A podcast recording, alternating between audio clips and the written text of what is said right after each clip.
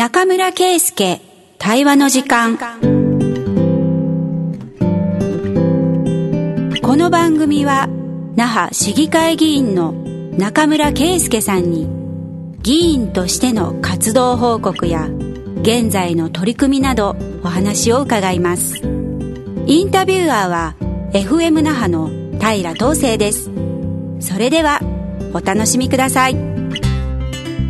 はい中村さん今日もよろしくお願いします。よろしくお願いします。えっ、と昨年の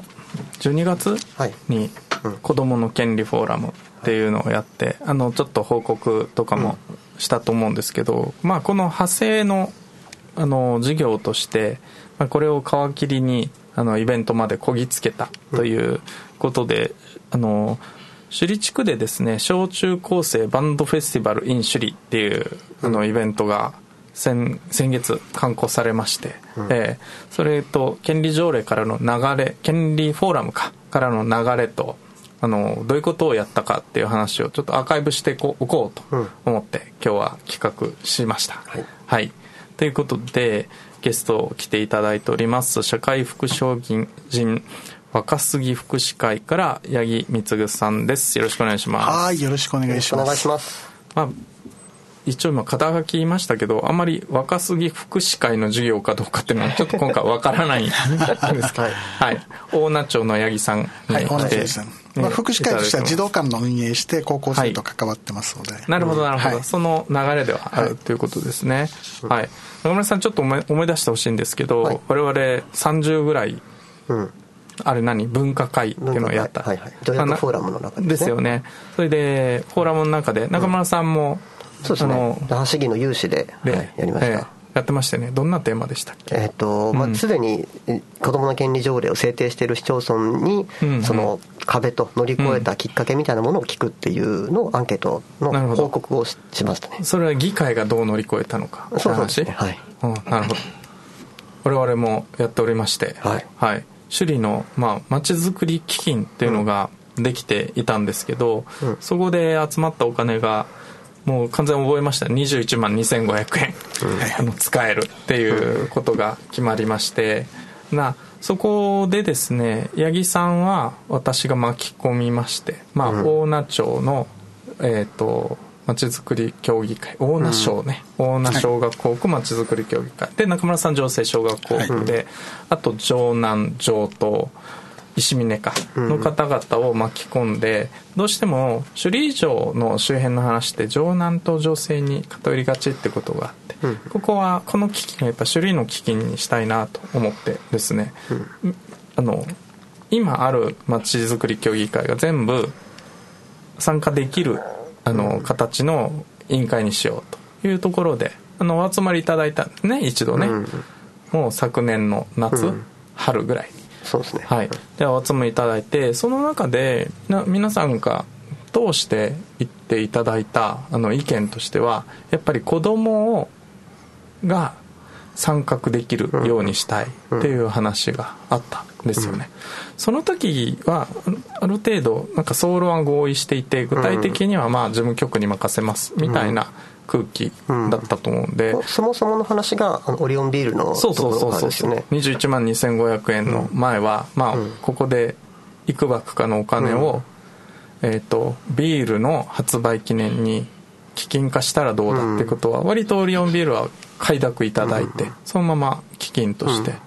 正直1本あたりいくらみたいな設定だったんですけど、まあ結構投げやりにグロスで、はいはい20万みたいなでその話になって、運営を、まあ、地域で担うために、え運営委員会を作ったってことそうですね。そうそうそうそれでそのテーマとして話し合ったら子供が参加できる企画がいいんじゃないかっていう話に当時なったんですよね。八木さんもねあの時い。らっしゃって。参加してました。それで全体的にはそういう流れになっていて。あの PTA の方が町協の代表って多いのでここの合意は早かったなと思っていてかなと思いますさてじゃあただそうなるとじゃあ子供の参画とか子供なんだよっていう話ですよ、私あの一人悩んでおりまして少し、あのそうそうねみんなに集まってもらうわけにもいかないんであ子供参画ってどういうことなんだろうっていう流れがあっていやどうしよう。分かんないから議論する場欲しいなって思ったら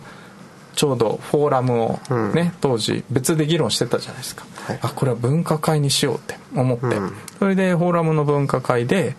子供があの企画を書くときにもう思い切って子供が決めるってことにしちゃおうって。あその時に、とりあえず思いついて、あの皆さん了解は取ってないんですけどただみんな子供の参画って言ってたから、じゃあ子供が決めるっていうことにしようっていう話になったんですよね、さてまあそこでかといって僕も高校生の友達そんなにいるわけでもないし、どうやって集めようって中で八木さんと相談をしたら、あの八木さんの児童館は児童館なのに高校生来てたんですね結構。そうですね、ん。もう、高校生の利用率が一番高い児童館です。すごいね。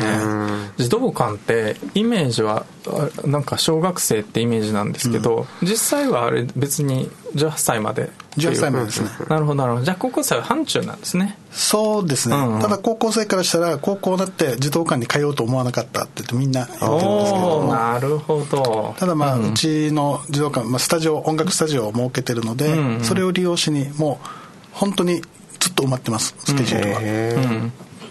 そうかそうか、はい。あそういうニーズがあったってことなんですね。そうです、うん、なんとこ今年度からは夜まで練習開けてます。おすごい、はい。ちょっとぼ8時まで。防音工事もしたんですね。へなるほど。まあそういうことで高校生もいるよと。あじゃあ中高生いるんだったらその子たちに声をかけて、その子たちとワークショップをしてあのー首里地域で必要な企画を、企画から運営も含めて丸投げしてみようってちょっと思ったんです。よ、うん。ちょっと怖かったんですけど、まあどうなるかちょっと分かんないけど、やってみないと分かんないじゃないですかっていうことがあってそういう経緯であのやってみようってことになってフォーラムの分科会は始まったんですよね。高校生何人ぐらい来てましたっけ？フォーラムはにに20弱ですよね。そうですね。うんで大人も混じって67人のワークの島が3つぐらいできたんですよ、あそれで20人ぐらい。でなんか昨年はとその前の年は川崎でやってたので川崎のね女の子もゲストそうそうそうで来て来てましたね。いい味出してましたよねもう。面白かったですよ、ね面白かったですね。東生さんに感想は？って言ったら東生さんなかなかいい司会でした。あの自信を持ってこれからも活動してください。ってもうちょっと笑ってしまいました。そうそうそう。あのワークの仕切りね私がやったんですけど。うん。それであの面白くて。それで、あの3チームできたの3島できたのでこの3島で企画を出していこうと、まあ、ただ首里のことなので、まあ、自己紹介は大好きな首里の場所みたいなことが、まあ、アイスブレイクみたいになって、でその後えっとまあ本来だったらむっちゃちゃんと私からすると課題ここで困りごとから入りたかったんだけどまあだけどねなかなか高校生ってそんそこまで地域の課題知ってるわけでもないし、これから学ぶっていう意味でも、まあむしろ一旦やりたいこととかね、こんなのでもうちょっと発散したいというかこう発露したいというような側面の方が、まあ、街でやりたいことっていうことにちょっとテーマを決めてそれは、あの結果良かったかなと思っていて、なんかねベンガ岳で あのベンガ岳の人たちと一緒に、なんかイベントをしたいとか末吉公園とか。ああ出ましたね。ねそれぞれなんか思ってる場所があってうん。のそれぞれあちょ問題意識がちょっとあるんですよね、うん。ここをきれいにしてる自治会の人たちと一緒にやりたいとか、あうん、もっと知らしめたいみたいな話もあってあちょっと課題意識持ってんだなと思って。それで初めてあのプレゼンをするっていうことになって、まあまあどうしても20万ちょっとだとイベントになるだろうなと思ってた。ら、まあまあ案の定イベントになってそれはあの金額だからしょうがないですよね、これが5億とかあったらはいはい。またね事業ができる。そうそうそうそう。竜丹でボート浮かねボート船着き場作ろうとかみたいな話。それはに数千万でいいか、うん、っていう話なんだけどやっぱ20万だとイベントというところになってまあ大人も掃除ばっかりしてるしいいかってちょっと思って。それであのーイベントの案が3案できたんですけど、一応僕のここからの当初案は今度は運営委員会に諮らないといけないから、その基金の運営委員会に選んでもらうコンペ方式がいいかなっていうのは前から立ててたんですよね、そしたらなんか高校生がなんか嫌だって言って 来て。そうそうそうそ大人にそのコンペで決めるとかっていうのはちょっと嫌だって言ってきて、どうね自分で決めるって言ったの？あれ。そうですねあの、3つから選ぶっていうのも1つ選ぶのも私たちが決めていいですかっていう,、うんうんうん。そのなんで3つから選ばないといけない私たち話し合いしていいのを1つ決めます、あの一緒にやりますっていう話し合いになったんですよ、んそしたらあそれでいいんじゃない？っていうのがそうそうそうそう。あ それは考えつかなかったの。うん、あの普通ねこの手の企画系ってコンペが多いから、なん。か盛り上がるんじゃないって勝手に思ってて自分の中で思ってたんですけど。よかったのが3グループともイベントをやりたい、まあイベント系。音楽イベントっていうのを3チームとも一緒、うんうんまあ、3チームに全部軽音の子たちがいたっていうのもあるんですけどなんかある程度目的が一緒だったのでだったらもう一緒にやろうよっていう話し合いをしたよ。そうそう、それで決まって。まあおのずと決める自分で決めるっていうのが最後まで決めるというところが、まあ、その場でまあいいかって僕も思って、まあそういう考え方もあるよなと思ってですね。じゃあ決めてよと。そしたらブラッシュアップしてもらわないといけないから、えっ、と少し時間をということで、まあ、その回は一貫閉めて、2, 時間しかないからあのうん。もともと全部は決まらないと思ってたんですけどじゃあその大人の運営委員会の人たちにできできたら持ってきてみたいな話になって、それで何回か、えー、と打ち合わせしてくれたみたいな。八木さんこの時ってどんな感じで進めてたの？高校生。うーん。うんどうしようかってもうみんなうん。もう話が進まない感じももちろんあったんですけまあどただ一言ちょっとうん。なんていうんだアドバイスっていうかこんな感じで進めたらって言ったらどんどん話が進んでもうあとは大人も入れない状態になっていくっていう。だからきっかけさえ少し声かけすると自分たちで実際はできる。少し押してあげたのね。うん。だから結局はこのパンフレットの作るそのデザインからやり方まで全部自分たちで結局はやってくれて、うん。うんパンフレット大変だなと私が最後振られるのかなってちょっと心配してたけど結局はやってくれました全部、高校生たちが。まあ、なのでその熟成期間に、まあ、八木さんもある種のメンターとしてついてはくれて、まあ、刺激を与え続けてはくれたんだけど基本的にはまあ自主性を生かしてあの決める期間。何回ぐらい、あのプレゼンまでの間集まったんですか？えっと、うん。全体たくさん集まってやるのは2回、うんうんただ細かい34名の集まりはもう56回やってました、へえ結構。はい。あの何回も週に2回とかも近づいたら週に23回集まってあの細かく。でお金の割り振りどうするかと。か保険代がこんだけなったからじゃあ保険代浮いたねとか。うんとかトラックも手配しなくてあの学校が出してくれるって言ったりあじゃあその分浮いたからじゃあどこに使おうかっていうみんなで話し合いしながら。なるほどね、ここのポイントってやっぱり予算の提示だったなって、うん。あのまあ、そこは狙ってたんですけど予算の提示大切だなって思いました、うん。あの子供に決めさせるとかアイデア出させるって時その予算の提示しないで、まあ、自由に考えてみてよっていうのってちょっと僕いつも乱暴だなと思っていて、あのちゃんと予算がある21万2500円っていうのがあるっていうのは、いい意味であのなんていうのかなすごいリアルうん。だしいい意味でなんかあのちゃんと考えるきっかけになったなっていうのは今思ってるんですね。どうですかね八木さんその辺ね。いやよかったと思います。あとねはもう細かく言うと、うん。大人の人も大体このイベントでいくらかかるっていうのをやっぱり分かった方がいいなと思って。で今回実は本当は安くで済んでるんですよね、でも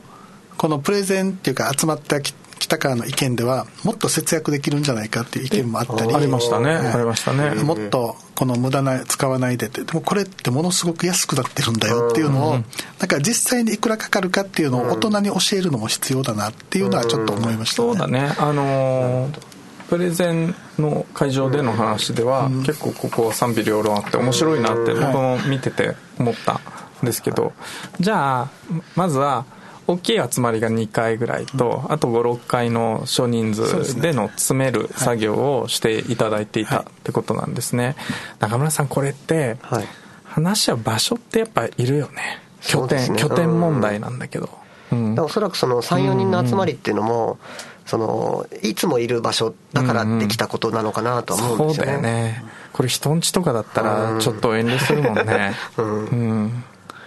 そうそれはあって、うん。まあ聞くとあやっぱり気軽にすぐ集まれて議論できる場所って必要ですね、そうですね、ええ。うん。だか